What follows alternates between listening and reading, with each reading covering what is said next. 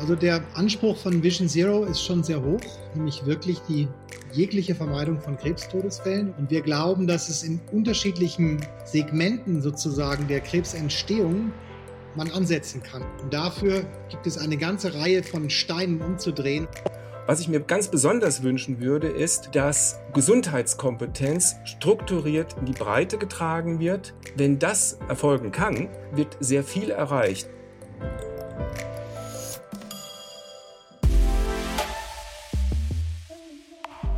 Expertendialoge. Expertinnen und Experten im Gespräch zu aktuellen Themen aus Medizin und Wissenschaft. Unterstützt von Roche. Guten Tag, liebe Zuhörerinnen und Zuhörer. Herzlich willkommen zum Podcast Expertendialoge.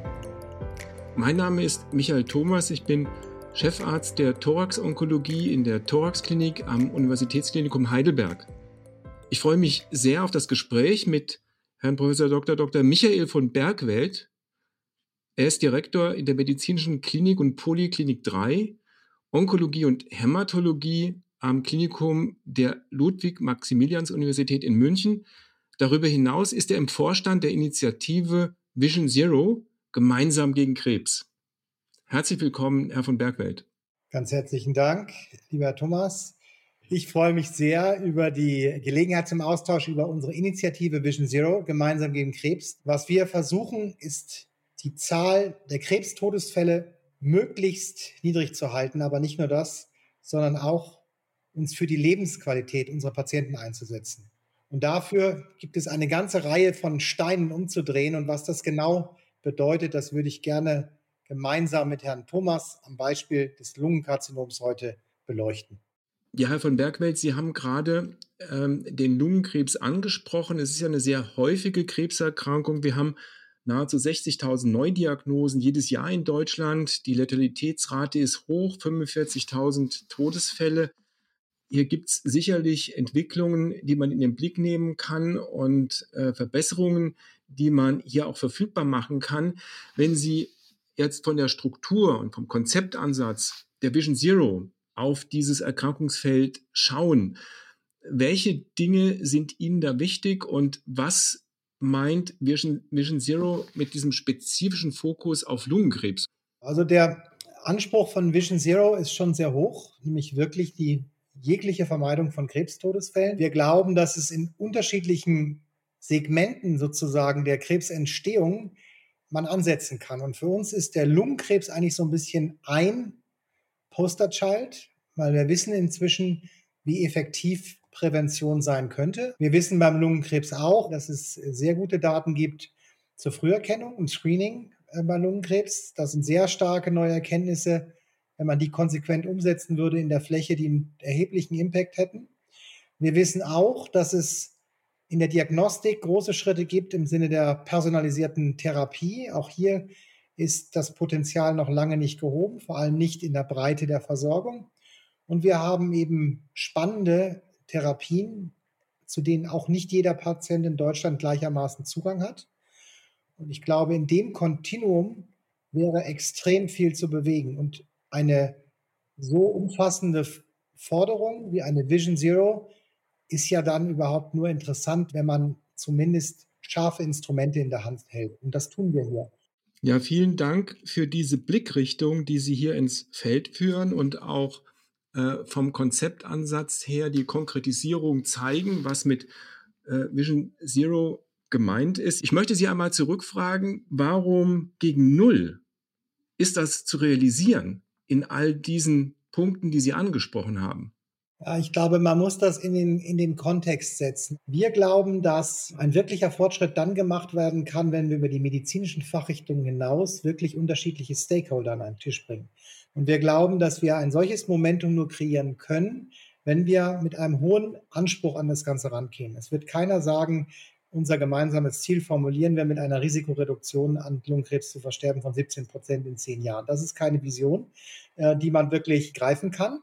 Und um zu, zu schauen, wie realistisch ist so etwas. Also wir wissen über den Lungenkrebs hinaus, dass ungefähr 35 Prozent aller Krebserkrankungen alleine durch Prävention vermeidbar wären und ungefähr 70 Prozent aller Krebstodesfälle durch Prävention plus Früherkennung. Das heißt, wir haben Instrumente, die ähm, sozusagen scharf sind und nicht genutzt. Und wenn man vergleicht, was ist in anderen Bereichen erreicht worden, wissen Sie ja vielleicht, dass die Vision Zero ein Konzept ist, was aus, der, aus dem Straßenverkehr kommt. Und es ist gelungen, die Zahl der Verkehrstoten seit den 60er Jahren um 80 bis 90 Prozent zu senken, obwohl der Straßenverkehr und die Geschwindigkeiten ja erheblich zugenommen haben. Und das, glaube ich, ist etwas, wo man damals auch gesagt hat, das ist vermessen, aber es ist quasi erfolgt. Und wenn wir beiden uns hier in 20 Jahren zusammensetzen und wir sind bei 92 Prozent rausgekommen, dann würde ich trotzdem sagen, ich habe nicht falsch gelegen, denn ich glaube, der Anspruch muss einfach hoch sein und wir haben hier viel Land zu gewinnen, aber das muss auch das möchte ich nochmal abschließend sagen, wirklich von allen mitgetragen werden. Vielen Dank für diese Blickrichtung. Sie haben deutlich gemacht, es ist ein Paradigma, das man in den Raum stellen muss und soll, um auch ein klares Ziel vor Augen zu haben, um die verschiedenen Stakeholder eben auch zusammenzuführen aus äh, Politik, aus den Fachgesellschaften, aus denjenigen, die die Systeme finanzieren, aus denen auch die betroffen sind, Patientenverbände, um da dann die beste Strategie gemeinsam zu entwickeln und in die Umsetzung und Realität zu bringen. Und Sie haben auch Zahlen genannt, äh, die uns Hinweise geben, wie die Situation derzeit ist und was verbessert werden kann. Deshalb also Vision Zero. Also ich glaube, vielleicht wäre es sinnvoll, wenn Sie jetzt noch mal kurz zusammenfassen würden, welche Entwicklung es im Bereich Lungenkrebs gegeben hat in den letzten Jahren. Vielleicht können wir es dann im Anschluss noch mal diskutieren. Gerne. Die Entwicklung, die wir jetzt im Blick haben, ist ja so, dass wir vor 15 Jahren die ersten Schritte hatten im Hinblick auf personalisierte Therapieoptionen. Da wurde klar, dass bestimmte Alterationen in der EGFR-Domäne Therapieoptionen zulassen, die einen deutlichen Behandlungsfortschritt darstellen in der metastasierten Situation.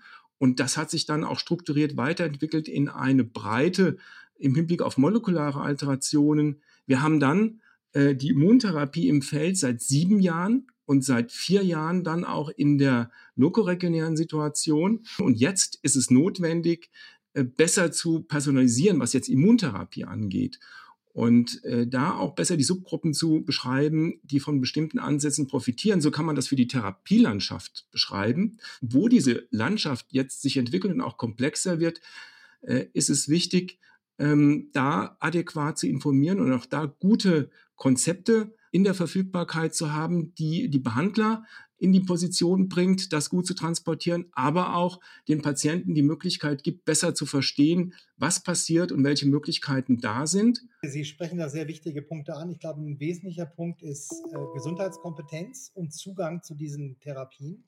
Und da muss man sich natürlich die Versorgungslandschaft auch vorstellen. Die Versorgung von thorax-onkologischen Patienten in der Breite erfolgt ja durch den, in der Regel durch den niedergelassenen Onkologen, der sich natürlich mit neuen spannenden Therapien quer durch die Hämatologie und Onkologie ähm, konfrontiert sieht. So dass ich glaube, dass ähm, die Beratungsfunktion hier äh, deutlich zunehmen wird. Eine Tür, die aufgegangen ist, ist ja in meinen Augen das virtuelle Format. Und wir haben sehr positive Erfahrungen zum Beispiel im virtuellen Tumorboard wo niedergelassene Expertise, Expertenmeinungen einholen können. Ein ganz anderes Thema sind die Hausärzte. Ich glaube, um das, den Therapieerfolg und das Nebenwirkungsmanagement zu optimieren, wird es wichtig sein, auf die Hausärzte zuzugehen und denen entsprechendes Wissen zu vermitteln und eine Austauschplattform anzubieten. Und der dritte Punkt, was glaube ich auch ähm, für die Vision Zero extrem wichtig ist, der Endverbraucher, sprich der Patient, muss wissen, was er zu erwarten hat, was er verlangen kann. Ich glaube, da gehört unter dem Label Patient Empowerment sehr viel Arbeit investiert, dass die Patienten auch die richtigen Fragen stellen, nicht nur die Ärzte. Sie haben vorhin gerade gesagt, wenn wir uns in 20 Jahren ähm, zu diesem Interview wieder treffen, haben wir nicht 100 Prozent erreicht, aber wahrscheinlich 92. Das würde ich auch so mir wünschen. Was ich mir ganz besonders wünschen würde, ist, dass Gesundheitskompetenz strukturiert in die Breite getragen wird. Wenn das erfolgen kann, ähm, wird sehr viel erreicht. Vielen Dank, Herr Thomas. Also ich glaube, Sie haben was ganz Wichtiges gesagt, das Thema Gesundheitskompetenz. Und da darf man nicht vergessen, dass Gesundheitskompetenz mit Blick auf Lungenkrebs, Gesundheitskompetenz mit Blick auf Krebs und auf metabolische Erkrankungen allgemein ist. Lungenkrebs ist so ein bisschen Posterchild innerhalb der Onkologie, aber die Onkologie ist was personalisierte Medizin und Prävention äh, betrifft, kann die eine Vorreiterrolle übernehmen, wovon die Kardiologie, der Diabetes und so weiter profitieren. Deswegen glaube ich einfach, dass das Timing so exzellent ist, sich jetzt um das Thema zu kümmern. Vielen Dank, Herr von Bergwelt, für diese Rahmung und es lohnt sich sicher mit dem Konzept der Vision Zero an der Breite der Gesundheitskompetenz zu arbeiten und diese Schritte zu machen.